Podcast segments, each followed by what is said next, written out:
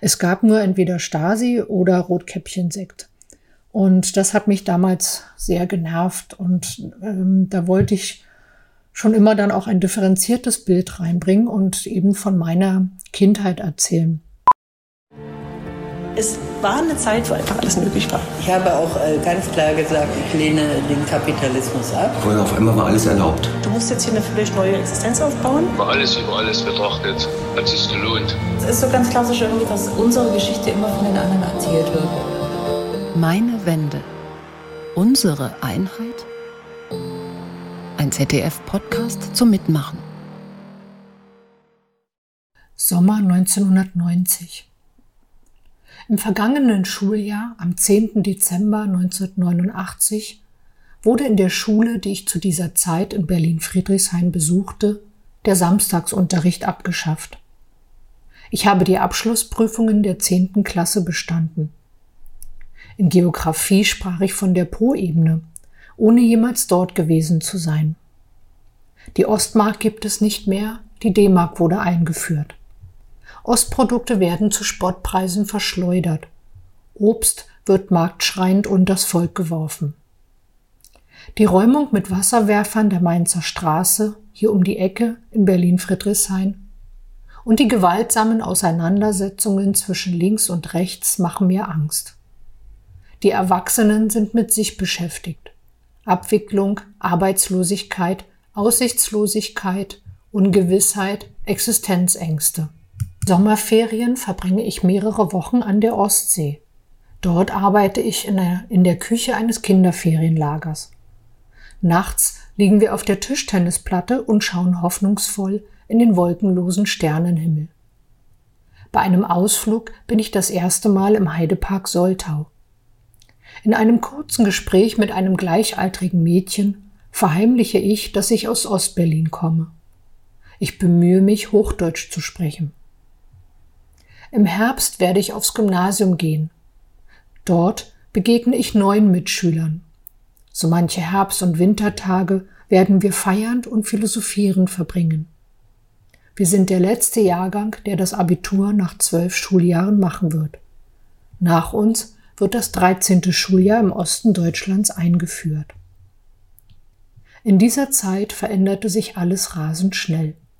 Es ist eine Zeit der Extreme, Zukunftsangst macht sich breit. Mein Name ist Doreen, Doreen Trittel. Ich bin 46 Jahre alt und komme aus Berlin. Ich bin 1973 in der Prignitz geboren und aufgewachsen in Berlin-Friedrichshain. 1989 beim Fall der Mauer war ich 16 Jahre alt und ging in die 10. Klasse. Heute bin ich neben meiner Arbeit als Sachbearbeiterin im öffentlichen Dienst als Künstlerin tätig. Ich habe in Berlin-Prenzlauer Berg gelebt in den 90er Jahren und bin 2002 nach Saarbrücken gezogen. Dort habe ich fünf Jahre gelebt und gearbeitet und bin 2007 wieder nach Berlin gekommen. Seitdem lebe ich in Berlin-Charlottenburg ich bin inzwischen verheiratet und Mutter einer Tochter. In meiner Kunst setze ich mich vor allem mit äh, Prägungen auseinander und mit der Veränderung. Prägungen meine ich ähm, damit, was hat uns geprägt, seitdem wir auf dieser Welt sind ähm, und was beeinflusst uns heute. Was hat uns positiv geprägt, vor allen Dingen aber auch, was hat uns negativ geprägt und was beinhaltet was behindert uns ähm, heute unser Leben so zu leben, wie wir es leben möchten. Ich setze das in Collagen um, Fotografien, ich mache Installationen, schreibe Texte und äh, habe das letzte Jahr auch das erste Mal eine Performance präsentiert. Die Kunst ist für mich in der Auseinandersetzung mit meiner Familiengeschichte, aber auch mit der Geschichte Ostdeutschlands und Deutschlands äh, ein wichtiger Anker, denn gerade in der Anfangszeit, wo ich damit begonnen habe, fehlten mir die Worte. Und die Kreativität, die Kunst ist für mich dabei, ja, sie hilft mir, in die Transformationsprozesse einzusteigen. Den Text Extreme, den ich vorhin äh, zum Beginn vorgelesen habe, den habe ich ungefähr, ja, ich glaube, das war zum 20. oder 25. ich weiß es gar nicht mehr, ähm, Jahrestag des Mauerfalls geschrieben, weil ich darin ähm, ja auch die, diese unschönen Seiten darstellen wollte, diesen Mix aus, aus Angst, aus Feiern und ja, ähm, mir hat es damals den Boden unter den Füßen weggezogen. Ich hatte in meinen Augen damals eine glückliche Kindheit. Ich fand die DDR gut. Ich habe mich darin auch als Pionier und FDJler engagiert und plötzlich war das alles nicht mehr gültig. Und ja, damit kam dann für mich eben auch aus dieser Zeit der Verunsicherung ein starkes Bedürfnis nach Sicherheit hervor. Ich habe dann ein Studium begonnen für die Arbeit im öffentlichen Dienst und war dann damit beschäftigt, mich anzupassen, mir eine Existenz aufzubauen. Denn ich hatte mit dem Fall der Mauer erstmal genug von Veränderungen. Aber irgendwas in mir war stärker und hat mich dann, ähm, ja, dann doch irgendwann zu Veränderungen geführt. Ich habe ein Fernstudium gemacht, bin dann beruflich nach Saarbrücken gegangen. Und ja, und in dieser Zeit um die 2000er begann es dann, dass ich mich als Vertreterin einer ganzen Nation fühlte. Das war, als ich zum, zu einem Praktikum im Ausland war. Ähm, da war ich für viele der erste Ossi, den sie gesehen haben. Und in Saarbrücken, ja, war ich für viele auch ähm, die erste Ansprechpartnerin für, für ihre eigenen Erfahrungen mit Ostdeutschen. Und da kamen ganz interessante Gespräche raus. Und so begann ich, mich intensiver mit meiner Geschichte, also mit der Geschichte der DDR zu beschäftigen und auch mein Geschichtsbild zu hinterfragen. Gleichzeitig habe ich auch meine Kindheit verteidigt in dieser Zeit, denn viele hatten auch erwartet, dass ich, ja, wenn wir über Lieblingskinderbücher gesprochen haben oder Musik, ähm, und ich dann natürlich von anderen Büchern erzählte als meine westdeutschen äh, Freunde oder Kolleginnen, wurde von einigen dann immer erwartet, dass ich im Nebensatz ähm, das System DDR verteufle. Obwohl für mich in den in meinen Augen damals das eine mit dem anderen nicht zu tun hatte. Ich habe von meiner Kindheit erzählt. Ja, die war in der DDR, aber meine Kinderbücher, die ich toll fand, hatten jetzt nichts mit DDR zu tun. Das war, ja, ich war genervt von den Klischees. Damals kam auch die Ostalgiewelle auf und diese, diese Spannbrei, also es gab nur entweder Stasi oder Rotkäppchensekt. Und das hat mich damals sehr genervt und ähm, da wollte ich schon immer dann auch ein differenziertes Bild reinbringen und eben von meiner Kindheit erzählen. Klar, in der ich auch ein Halstuch getragen habe, aber in der ich auch Freundinnen hatte und Liebeskummer hatte und solche Sachen. Ganz normales Leben halt. Ja, und irgendwie war ich trotzdem immer noch auf der Suche. Ich wusste nicht so richtig, wonach. Mir war das damals auch nicht bewusst. Ich saß zum Beispiel auch in Vorträgen, wo ein Psychologe ähm, etwas erzählte und der dann auch das Stasi-Thema wieder hochholte. Und ich weiß das noch, weil er erzählte von einer Frau, deren Vater bei der Stasi gearbeitet hat. Und als er, ich wusste vorher nicht, äh, welches Thema er in seinem Vortrag haben wird. Und als er dann anfing, dachte ich, oh nein, nicht schon wieder Stasi. Also DDR war doch mehr als Stasi. Und ähm, da war ich wirklich extrem genervt. Und ja, wenige Monate später mit ein paar, da gab es ein paar Schlüsselmomente, ähm, wurde es mir dann bewusst, dass mein Vater auch bei der Stasi gearbeitet hat. Mein Vater war hauptamtlicher Mitarbeiter beim Ministerium für Staatssicherheit. Und das hat mir dann erstmal den Boden unter meinen Füßen komplett weggezogen. Denn ja, Stasi waren immer die anderen. Stasi hatte nichts mit mir zu tun. Und plötzlich war die Stasi ganz nah.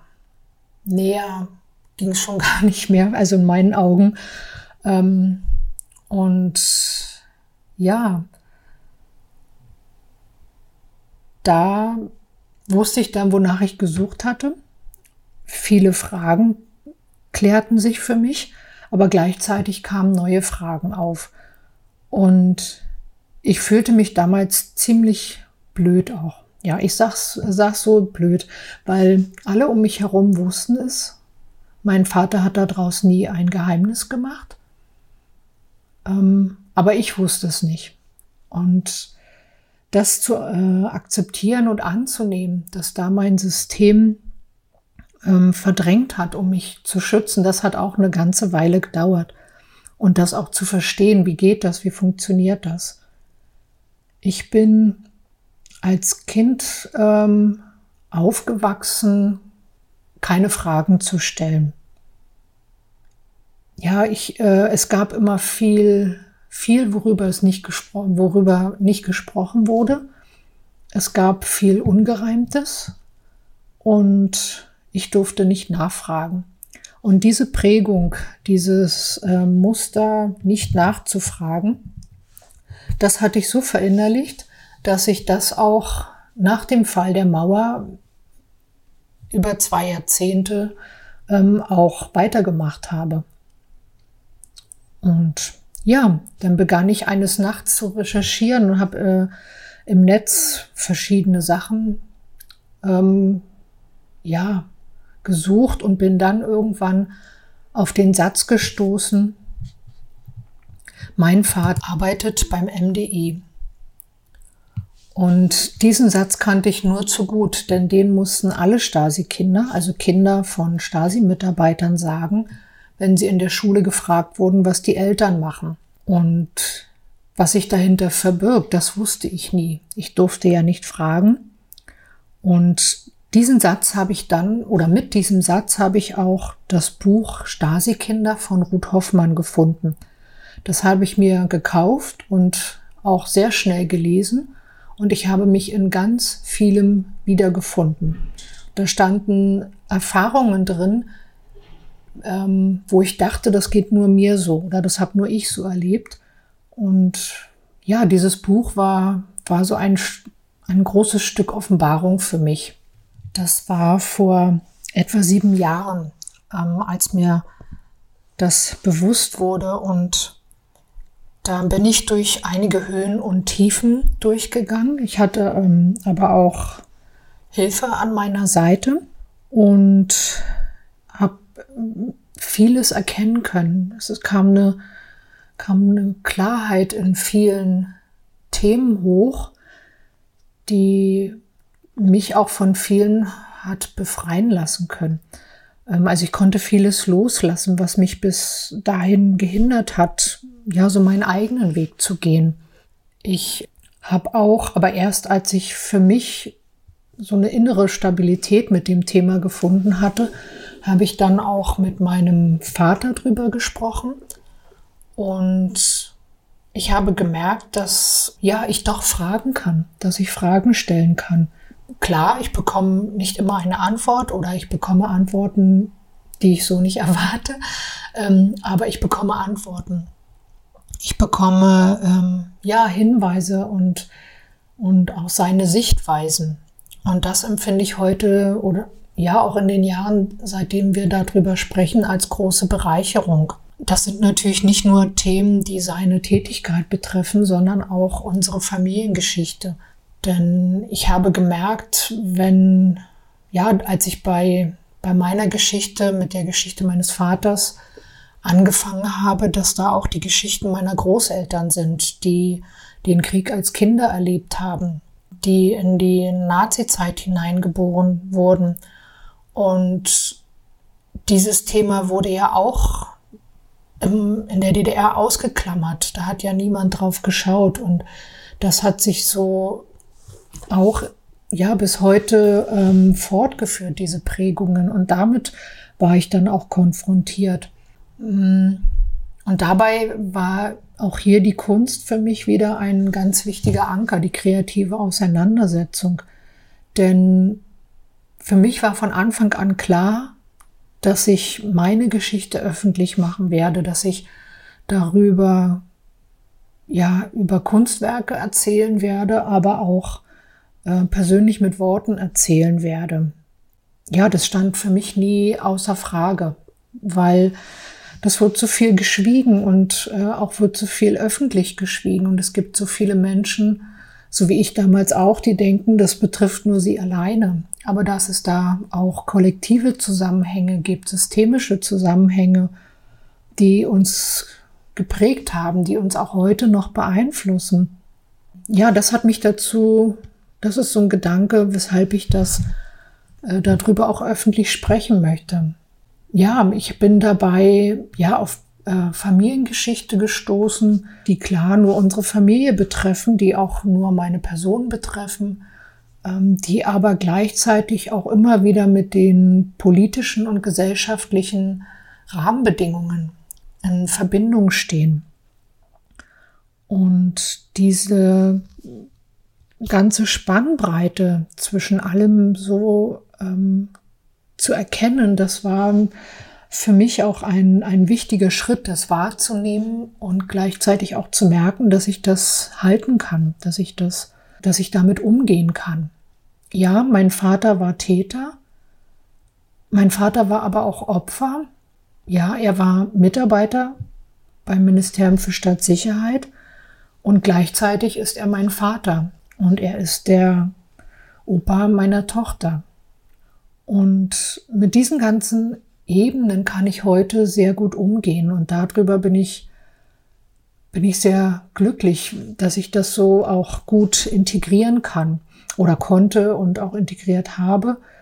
Ja, ich möchte gern, dass das andere Menschen auch erleben können, dass man seine Geschichte aufarbeiten kann, dass man durch Täler geht, ja, ähm, aber dass man gleichzeitig auch enorm befreiende Höhen erleben kann und damit auch ähm, den Weg zu sich finden kann, zu seinem Weg. Ich finde auch immer den Austausch wichtig, weil jeder hat seine eigene Geschichte. Aber wir können ganz viele Verbindungen wahrnehmen in unseren Geschichten. Und deshalb finde ich solche Projekte ähm, wie zum Beispiel Schwalbenjahre auf Instagram oder den Hashtag der andere Osten so gut und beteilige mich auch daran gerne, weil sie bringen die ganze Vielfalt unserer Erfahrungen, unserer Erkenntnisse, unserer Geschichten ans Licht und wir können daraus so unglaublich viel lernen. Denn ja, was ich gelernt habe, ist, dass es, dass es uns hilft, dass es wichtig ist, die Vergangenheit zu erkennen, sie schonungslos zu betrachten und zu verstehen ja, um uns heute zu verstehen, wie wir heute ticken, warum wir heute so handeln und gleichzeitig auch, um unsere Zukunft neu gestalten zu können, um nicht die gleichen Fehler zu machen, um nicht die gleichen Prägungen weiterzutragen. Denn ja, die Welt braucht neue Wege. Die Welt braucht Veränderung. Und jetzt sind Sie dran, denn Meine Wende, unsere Einheit ist ein Podcast, der nur von Ihren Geschichten lebt. Unter meinewende.ztf.de können Sie anonym und unkompliziert Ihre eigenen Erfahrungen im geeinten Deutschland einsprechen und hochladen. Eine Auswahl davon erscheint hier in dieser Podcast-Serie.